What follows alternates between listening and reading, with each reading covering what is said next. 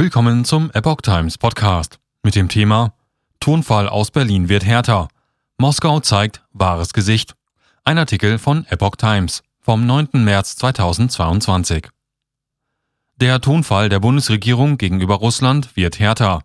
In einer am Samstag verbreiteten Erklärung fehlt sogar nun der sonst übliche Aufruf zur Verhaltensänderung.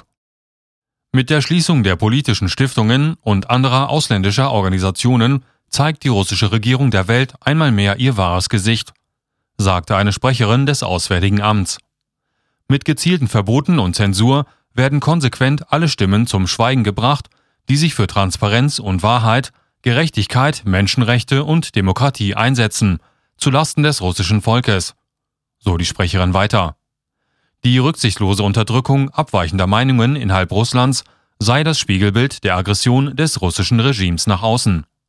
Die Stiftungen und Organisationen, denen jetzt die Tätigkeit in Russland untersagt wurde, hätten sich seit Jahrzehnten für einen Dialog der Zivilgesellschaften eingesetzt, so das Auswärtige Amt. Auch diese wichtigen Verbindungen zwischen Russland und der Welt reißt die Regierung in Moskau nun ein, hieß es weiter. Am Freitag hatte das russische Justizministerium 13 internationalen Organisationen in Russland die Registrierung entzogen, darunter Amnesty International, Human Rights Watch, alle deutschen politischen Stiftungen und die Deutsche Forschungsgemeinschaft DFG.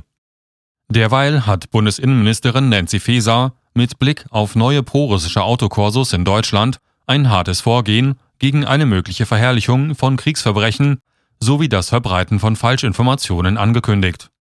Bei den für Sonntag in mehreren Städten angekündigten Protestkundgebungen werde sehr genau nach verbotenen Symbolen geschaut werden, sagte Feser der Welt am Sonntag.